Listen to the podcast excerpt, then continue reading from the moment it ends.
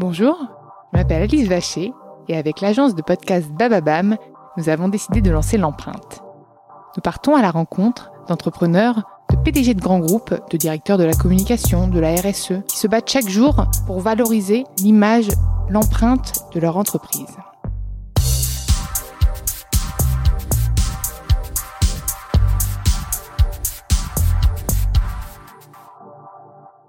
Avant de commencer cet épisode, nous souhaitions vous présenter le nouveau partenaire de l'empreinte. When you need mealtime inspiration, it's worth shopping Kroger, where you'll find over 30,000 mouth-watering choices that excite your inner foodie. And no matter what tasty choice you make, you'll enjoy our everyday low prices, plus extra ways to save, like digital coupons worth over $600 each week. You can also save up to $1 off per gallon at the pump with fuel points. More savings and more inspiring flavors make shopping Kroger worth it every time. Kroger, fresh for everyone. Fuel restrictions apply. Dans ce nouvel épisode de l'empreinte, j'ai le plaisir d'accueillir Fanny Picard, la présidente d'Alter Equity, la société de gestion pionnière en matière d'investissement à impact. Salut Fanny, je suis ravie de t'accueillir dans l'empreinte. Moi aussi, Alice, je suis ravie d'être là. Merci. T'es venue comment d'ailleurs? En vélo. Ah, parfait, écolo jusqu'au bout. Mhm. Euh, T'es où? Où est-ce qu'ils sont les bureaux de Alter Equity? C'est à 10 minutes en vélo, c'est près de la place du marché Saint-Honoré. Ah, super. Bon, alors raconte-moi ton parcours parce que j'ai lu aussi pas mal de choses sur toi et tu viens de, de grandes entreprises. Euh, tu es passé par Danone d'ailleurs, Mhm, mhm. euh, Rothschild aussi. Oui. Euh, tu es une femme incroyable et, euh, et j'ai envie que tu, que, tu nous, que tu me racontes un peu tout ça et que tu inspires toutes les femmes qui nous écoutent. Les hommes aussi, bien sûr, vous pouvez vous inspirer, Fanny, complètement. Mais les femmes, pour montrer qu'on peut faire de grandes choses. Donc voilà, Fanny, raconte-moi un peu ce parcours un peu atypique. Écoute, merci pour ces, pour ces mots, Alice. Je- de ta part, ça me touche énormément. Euh, à, à l'adolescence, je rêvais de changer le monde et j'avais envie de faire de la politique pour changer Oui, le tu monde. voulais être présidente de la République, j'ai lu ça. Ça m'a un peu effleurée. Tu veux toujours? Non. Moi, je veux bien que tu sois, hein, si tu veux. hein. C'est Je gentil. vote pour Je toi. me suis assez vite rendu compte que j'en avais absolument pas le, le, le talent euh, ou, ou, ou, la force euh, politique. Euh, mais par contre, je- je- j'ai continué d'avoir envie de faire des choses utiles pour la société. Mais en tout cas, ce qui est intéressant et la raison pour laquelle j'ai évoqué ça, c'est que je me suis dit que pour faire de la politique en étant libre, il fallait que je gagne de l'argent pour euh, assumer la situation dans laquelle éventuellement je ne serais pas élue à une élection. Et donc, j'ai voulu faire des métiers dans lesquels on gagne de l'argent. Donc, j'ai travaillé d'abord dans la banque d'affaires, euh, chez Rothschild. Euh, et puis ensuite, j'ai continué un petit peu sur ce chemin euh, jusqu'à arriver à, l'investissement en étant directeur des opérations financières, managing director de, de. Euh, et j'ai ressenti progressivement un décalage entre les valeurs qui étaient les miennes, que j'ai reçues, et la manière de fonctionner de ces entreprises. Et j'ai trouvé là une nouvelle idée, un nouveau moyen d'exprimer cette volonté d'intérêt général, sachant que entre temps j'avais essayé d'aller vers le politique euh, et je m'étais rendu compte que c'était beaucoup trop brutal euh, pour moi, que j'avais envie d'être dans un environnement euh, plus plus plus cohérent. bref, que je, ne suis pas suffisamment politique au sens de des luttes politiques pour faire de la politique. Ce qui ne m'empêche pas d'avoir des envies de soutenir des politiques d'intérêt général et utiles. Et, donc j'ai eu envie d'utiliser le métier qui était devenu le mien d'investisseur pour soutenir l'intérêt général. Au début, j'ai eu l'idée de créer un fonds qui apporterait des fonds à des jeunes des quartiers. Je m'étais engagée depuis, euh, je me suis engagée aujourd'hui depuis une quinzaine d'années auprès d'une association qui s'appelle Mosaïque RH, qui aide à l'accès à l'emploi des jeunes des quartiers, qui a placé euh, euh, de l'ordre de 8000 jeunes dans l'emploi venant des quartiers notamment venant de la diversité. C'est un sujet qui me tient euh, réellement à cœur. Euh, je pense que c'est très important de donner euh, ces chances à l'ensemble des jeunes de notre pays, indépendamment de leurs origines, à la fois sociales et ethniques. Et, sur mon chemin, il s'est passé un certain nombre de choses qui m'ont fait intégrer, qui m'ont conduit à intégrer les questions environnementales dans cette démarche qui était profondément humaniste. Euh, et qui vient notamment de ma rencontre avec un, grand monsieur des sujets euh, énergie-climat qui s'appelle Alain Grandjean, qui m'a fait comprendre, euh, on était en 2007, l'importance du dérèglement climatique et des autres enjeux environnementaux, la perte de biodiversité, l'épuisement de l'eau, des autres ressources, hein, les questions d'accès à l'eau, les pollutions. Et, et je dois reconnaître que, alors qu'à l'époque j'étais une personne très informée, euh, je n'avais pas pris conscience de, de, tous ces dérèglements. Et je me suis dit que pour aider l'homme aujourd'hui, enfin à l'époque, c'était il y a 12 ans déjà, euh, il fallait aussi s'occuper de l'environnement. Oui, mais tu vois, par rapport à ce boom un peu de prise de conscience qui est relativement entre guillemets récent, oui. tu étais quand même déjà un peu pionnière en la matière. Puisqu'il y a 12 ans, on n'était pas au même niveau qu'aujourd'hui, non? Je te le confirme. Et d'ailleurs, ça a été assez difficile à vivre parce que euh, quand j'évoquais ces sujets, quand je présentais mon projet. En pleine période de surconsommation, etc. En plus à l'époque. Hein. Exactement. Le, les, les, mes interlocuteurs ne comprenaient absolument pas ça. Pour eux, l'écologie, c'était une question portée par les écologistes qui s'étaient décrédibilisés sur le champ économique. Et donc, euh, dans le monde des affaires, porter un projet de développement durable, c'était considéré comme euh, complètement euh, illuminé. Et comment t'as tenu alors justement, pour donner de la force à ceux qui ont peur que leur projet ne soit pas entendu? J'ai tenu parce que ça faisait tellement de sens pour moi, ça me semblait tellement évident que j'ai tenu. Mais ça a été très très dur, très très dur. T'étais bien entourée? J'étais bien entourée, mon mari m'a beaucoup soutenue, euh, j'ai des amis merveilleux. Euh, mais j'avais peu de relais dans le monde des affaires et c'est vraiment une démarche individuelle. Et puis les quelques personnes autour de moi et euh, d'autres pionniers du développement durable qui nous ont accompagnés, qui continuent d'être à côté de nous. Des, donc Alain Grandjean, qui, qui est resté, qui est le président aujourd'hui de la Fondation Nicolas Hulot, qui est le cofondateur de Carbone 4 avec Jean-Marc Jancovici.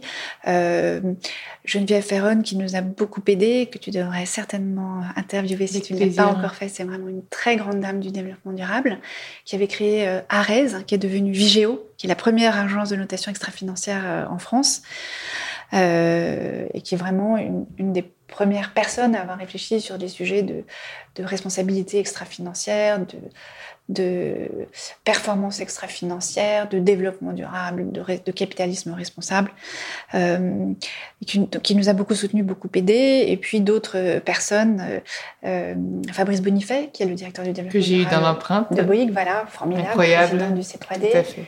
Club des directeurs, président, directeur du développement durable, euh, et d'autres personnes qui, qui, ont été à nos côtés et qui nous ont euh, permis de, de vérifier jour après jour qu'on avait raison, que c'était pas une illumination effectivement comme l'image qu'on nous envoyait.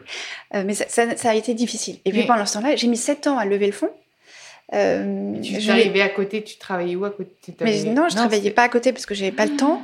Euh, heureusement, j'avais effectivement économisé dans mes vies antérieures. Et puis euh, voilà, grâce. Euh, tu as réussi à tenir quoi. Ouais, j'ai réussi à tenir. Et, quand est-ce que tu as commencé à voir un peu le jour, à te dire bon, il y a des les prises de conscience arrivent enfin et on arrive à ne plus décorréler économie de écologie et on va faire quelque chose? Comment est-ce que tu as... Pour moi, le basculement, c'est la COP21 2015, euh, des négociations portées par Laurent Fabius, qui est un, euh, ancien Premier ministre euh, très respecté dans la communauté des affaires en France, même s'il est socialiste. La communauté des affaires n'est pas particulièrement à gauche, mais euh, Laurent Fabius c'est euh, quelqu'un qui est euh, tout à fait respecté, je crois. Et puis le fait de voir tous ces dirigeants politiques de très haut niveau s'engager sur ce sujet, même si les engagements n'étaient évidemment pas très fermes. mais cette essayer, mobilisation... en fait, c'est ça, plutôt essayer. Commencer enfin à se dire, bon, il faut qu'on soit là, qu'on se rassemble, qu'on parle. Exactement. Qu'on avance. Et... et euh, à partir de ce moment-là, les dirigeants des grands groupes ont adopté aussi euh, euh, un langage, une, manière de parler de leur politique de développement durable et de RSE plus engagée. qu'on a vu l'explosion de postes de directeurs de la RSE qui n'existaient pas auparavant. Absolument. Et dans les grands groupes, c'est là que sont ouverts ce type de postes. Absolument, absolument. Qu'ils ont été détachés de la communication. Tout à fait. Pour devenir des vrais jobs avec un vrai enjeu stratégique. Euh, et à partir de ce moment-là, il y a des accélérations. Euh, euh, et je dirais que cette période du Covid, pour moi, euh, évidemment euh, très dure à beaucoup d'égards, et notamment par les personnes qui euh, ont été frappées directement par la maladie ou les deuils. Mais je pense que, là, on a un basculement absolu vers une prise de conscience qui n'a plus de limite. Et donc aujourd'hui, c'est plus possible d'avoir un discours euh, climato-sceptique en France. il n'est pas possible pour un dirigeant d'entreprise de ne pas intégrer les dimensions euh, climat, euh, euh, comment dire, implantation locale, devoir de vigilance. Court, même on l'a vu pour l'approvisionnement quand on était confiné. Donc finalement, euh, le consommateur est, aussi devenu encore plus consommateur avec cette crise-là. Absolument. Et il y en a plein qui s'y sont mis vraiment euh, par, euh, par nécessité, presque au-delà de conviction, et maintenant qui en sont convaincus aussi. Absolument. Et puis, il se passe aussi une autre chose, c'est l'évolution générationnelle. C'est-à-dire que les jeunes aujourd'hui, qui sont nés enfin comment dire, qui, sont arrivés à la conscience politique et économique en 2015, eh bien, donc quand ils avaient 15-16 ans, ils ont 20-21 ans, ils ont une vraie conscience, ou plus bien sûr, et ils sont très engagés dans leur consommation, et ça commence à se voir dans les chiffres, et puis euh, ils sont très engagés d'un point de vue politique, et puis ils convainquent leurs parents mais en fait, ce qui est assez drôle, c'est qu'avant, euh, et ça, Raphaël m'en parlait juste avant, puisque j'ai enregistré Raphaël dans l'empreinte. Avant, mm. c'était Asbin, maintenant, c'est tendance. Mm. C'est très drôle d'avoir. Euh, finalement, maintenant, euh, les, les, jeunes sont un peu tendance. Heureusement que c'est que ce côté-là, on va dire, un peu, un peu devenu populaire et, et, de pouvoir influencer positivement sa façon de faire et sa façon d'être et sa façon de consommer. En étant écolo, aujourd'hui, c'est plus l'écolo Asbin, c'est l'écolo tu y arrives, c'est bien comment tu fais, c'est plutôt inspirant. Exactement. Et c'est drôle ce que tu dis parce que euh, nous, chez Alter Equity, il s'est passé exactement ça. C'est-à-dire que en 2007, 2008, 2009, 2010, je voyais dans le regard des gens, mais c'est pas possible, ça doit être un loser cette fille pour s'occuper d'un sujet pareil. Et aujourd'hui, voilà, aujourd'hui, on est reconnu en tout cas comme ayant été le pionnier sur ces sujets euh, dans le private equity en France et, et pour ça. ça nous fait, euh, ça nous fait plaisir. On n'est pas dans l'image, donc euh, on a résisté euh, au doute dans le regard de l'autre et on résiste aux petites étoiles dans les yeux des autres. On est dans le vrai, dans le juste. c'est ça qui nous inspire. Mais c'est plus agréable quand même considéré comme des gens qui font des choses utiles que le Tu as le droit d'avoir la reconnaissance. Et d'ailleurs, comment est-ce que tu sélectionnes les, les startups que, que tu accompagnes? Alors, euh, si, si tu peux m'en parler. Hein. Mais bien sûr, c'est tout à fait public. Et d'ailleurs, elles veulent, euh, elles veulent souscrire à Alter Equity. mais voilà, je serais très heureuse qu'elles se reconnaissent, même celles qui sont un peu en marge, parce qu'on est toujours heureux d'accueillir les entrepreneurs et de leur donner des conseils pour les orienter vers des investisseurs qui seraient plus adéquats pour leur projet. Alors, le, nous, ce que nous voulons faire, c'est soutenir des entreprises qui sont utiles à la société, c'est-à-dire qui sont contributrices, c'est-à-dire qui, vont, un besoin. qui vont apporter au monde plus qu'elles ne prennent. Donc concrètement, effectivement, il faut qu'elles positive. Voilà, impact positif, empreinte positive. Non. Ah, c'est bien de le savoir, c'est génial. Moi, je trouve ça incroyable. Alors, ça se définit d'abord par leur activité, et c'est là effectivement qu'on parle d'activité à impact positif ou d'activité qui répondent à un besoin social et environnemental. Alors, dans le domaine social, c'est tous les métiers autour de l'enseignement et de la culture, parce qu'on considère que être éduqué, c'est... On a bien besoin en ce voilà. moment. Euh, être éduqué, c'est avoir les moyens de son chemin et de sa liberté. Donc c'est vraiment l'élément qui nous semble le plus important dans le développement de la personne, mais aussi des questions de santé et de bien-être, euh, des produits bio, euh, commerce équitable, bio, finance ça durable. Peut être aussi circuit court, non? Ah bien sûr, bien sûr. Les labels parfois. Bien sûr, ça, ça peut être euh, euh, les modèles, tous les, tous les modèles de consommation plus responsables, disons. Voilà. Euh, donc économie de fonctionnalité, c'est-à-dire où j'achète l'usage du bien plutôt que le bien lui-même, économie circulaire, circuit court, reconditionnement bien sûr, bien sûr. etc. Donc ça, c'est ce qu'on appelle activité à impact positif pour les personnes. C'est pas une liste limitative, mmh. c'est une liste indicative. Et puis dans l'environnement, c'est plus intuitif, c'est plus simple. C'est tous les métiers qui permettent de répondre à ce qui nous semble être aujourd'hui les grands enjeux environnementaux, qui sont les dérèglements climatiques, l'épuisement de la biodiversité, l'épuisement des ressources, et puis les questions de euh, qualité de l'eau, de l'air, des sols euh, et de l'accès à l'eau. Et après, est-ce que tu vis ton instinct aussi non. non, jamais? Tu suivrais juste les critères, jamais ton instinct en disant tiens, je crois en eux. Non. malheureusement. Non, tu peux pas. Non, l'instinct, ça nous donne envie, donc ça va être un je biais peut-être pas être dans, un fond. Moi. moi, je suis tellement mon instinct, tout ce que je fais, je ne pas euh, en fait, on va choisir 10, 15 entreprises sur une période de 5 ans, un peu plus mmh. éventuellement. Aujourd'hui, ça c'était sur notre premier fonds. Aujourd'hui, on pense entre 10 et 20, donc ça pourrait peut-être être 20, mmh. peut-être même un tout petit peu plus. Mais on, on finit par se tromper. Mais théoriquement, on n'a pas le droit de se tromper. bien sûr. Et en plus, c'est pas notre argent que nous investissons, c'est l'argent de nos souscripteurs qui nous ont fait confiance. Donc, on fait d'autant plus attention. Donc, l'instinct, on est des êtres humains, et bien sûr, on peut être charmé, euh, mais on y fait attention parce que c'est c'est ça ne peut pas suffire. J'aime bien ton nom ferme. J'adore ça, on met à la place non. Elle clairement non. non, mais non, mais je pense que c'est vraiment un gage et tu, as raison. Il y, a, il y a beaucoup de, de, de données à, à, certifier, à, évaluer. Est-ce que parfois, je ne sais pas si ça t'est arrivé de te tromper, enfin de vous tromper sur oui, une. Oui, oui, oui. Mais alors je vais y revenir. D'abord, si tu veux bien, je vais terminer sur, nos, sur nos critères. Alors donc, un, activité à impact positif pour les personnes d'une part ou l'environnement d'autre part. Mais aussi, deux, nous demandons aux entreprises dans lesquelles nous investissons de progresser dans leur pratique de gestion, euh, vis-à-vis dans, dans, leur relation à leurs salariés, dans leur euh, impact sur l'environnement, dans leur relation avec leurs fournisseurs, leurs consommateurs, leurs actionnaires, l'entreprise elle-même dans, euh, dans la durée. En fait, en interne, eux-mêmes de se de s'améliorer. Exactement. Et donc pour ça, on leur demande d'adopter un plan d'action qu'on appelle business plan extra-financier qui est un plan d'action en termes de responsabilité sociale et environnementale. On a été le premier fonds en France, ça semble complètement fou vu d'aujourd'hui, à nous intéresser à la fois au social et à l'environnemental. Je te promets. D'accord. Parce que là, il ne voit pas mes yeux. Là, Oui, je fais des yeux euh, oui. Des yeux de Picsou avec, Les, avec les assiettes. Des yeux, alors oui, c'est vrai. Très bien sûr. Sérieusement? Oui. Avant, avant Alta Equity, il y avait des fonds avant qu'on commence à commercialiser notre fonds, en tout cas, et qu'on en parle, il y avait des fonds dans le domaine social, notamment de l'économie sociale et solidaire, d'une part, et puis de l'autre côté, il y avait des fonds qu'on appelait clean tech, sur des technologies euh, environnementales, très utiles, bien sûr.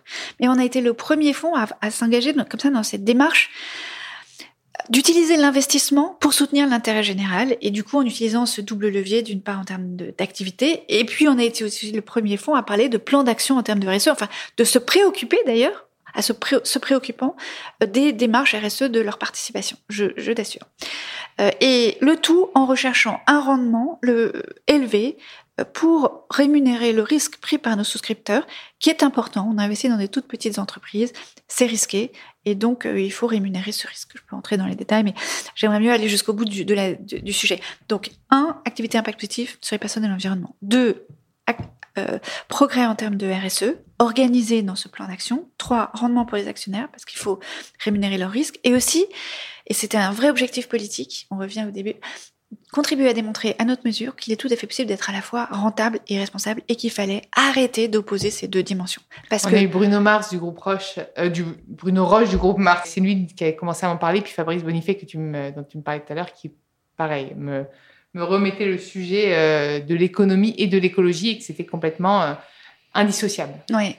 À l'époque, euh, les, dirigeants du monde des affaires pensaient vraiment le contraire. Tous les investisseurs nous ont dit que puisqu'on cherchait à être responsable, on serait nécessairement moins rentable que les autres fonds.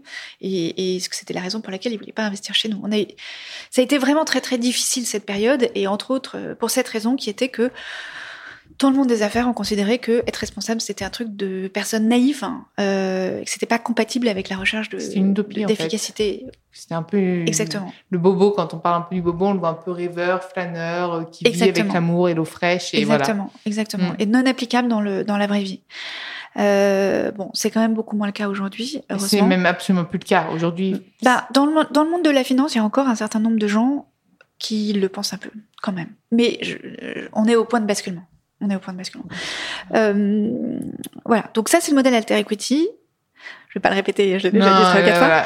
Euh, alors ensuite, on cherche plutôt des entreprises. Là, avec notre deuxième fonds, on a levé 110 millions d'euros. Donc dans chaque entreprise, il faut qu'on investisse jusqu'à 5 euh, à 10 millions d'euros. Donc c'est quand même des bonnes levées. Oui. Donc on investit des montants, on commence quand même à, à disons 2 millions d'euros, mais mais c'est petit pour nous. Donc euh, il faut en principe que l'entreprise ait atteint au moins 800 000 euros de chiffre d'affaires. Donc il faut déjà qu'elle ait un revenu. Il faut déjà qu'elle ait un revenu, un portefeuille client diversifié, un business model validé. Euh, voilà. Donc c'est un niveau de risque qui est après le tout début de la vie de l'entreprise. Euh, et puis, et je dirais surtout, et comme en réalité tous les fonds d'investissement, le critère fondamental, ça va être l'équipe de management.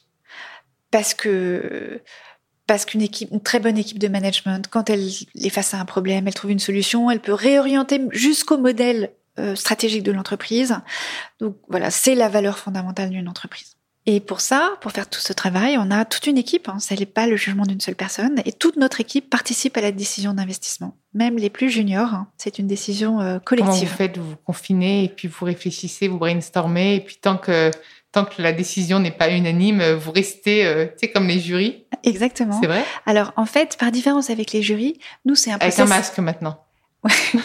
Nous, c'est un process assez long parce que tu vois, entre le moment où on commence à étudier une entreprise et le moment où elle reçoit les fonds, il se passe en général entre 4 et 6 mois. Et il n'y a pas trois personnes de l'équipe isolées dans un bureau qui étudient le dossier.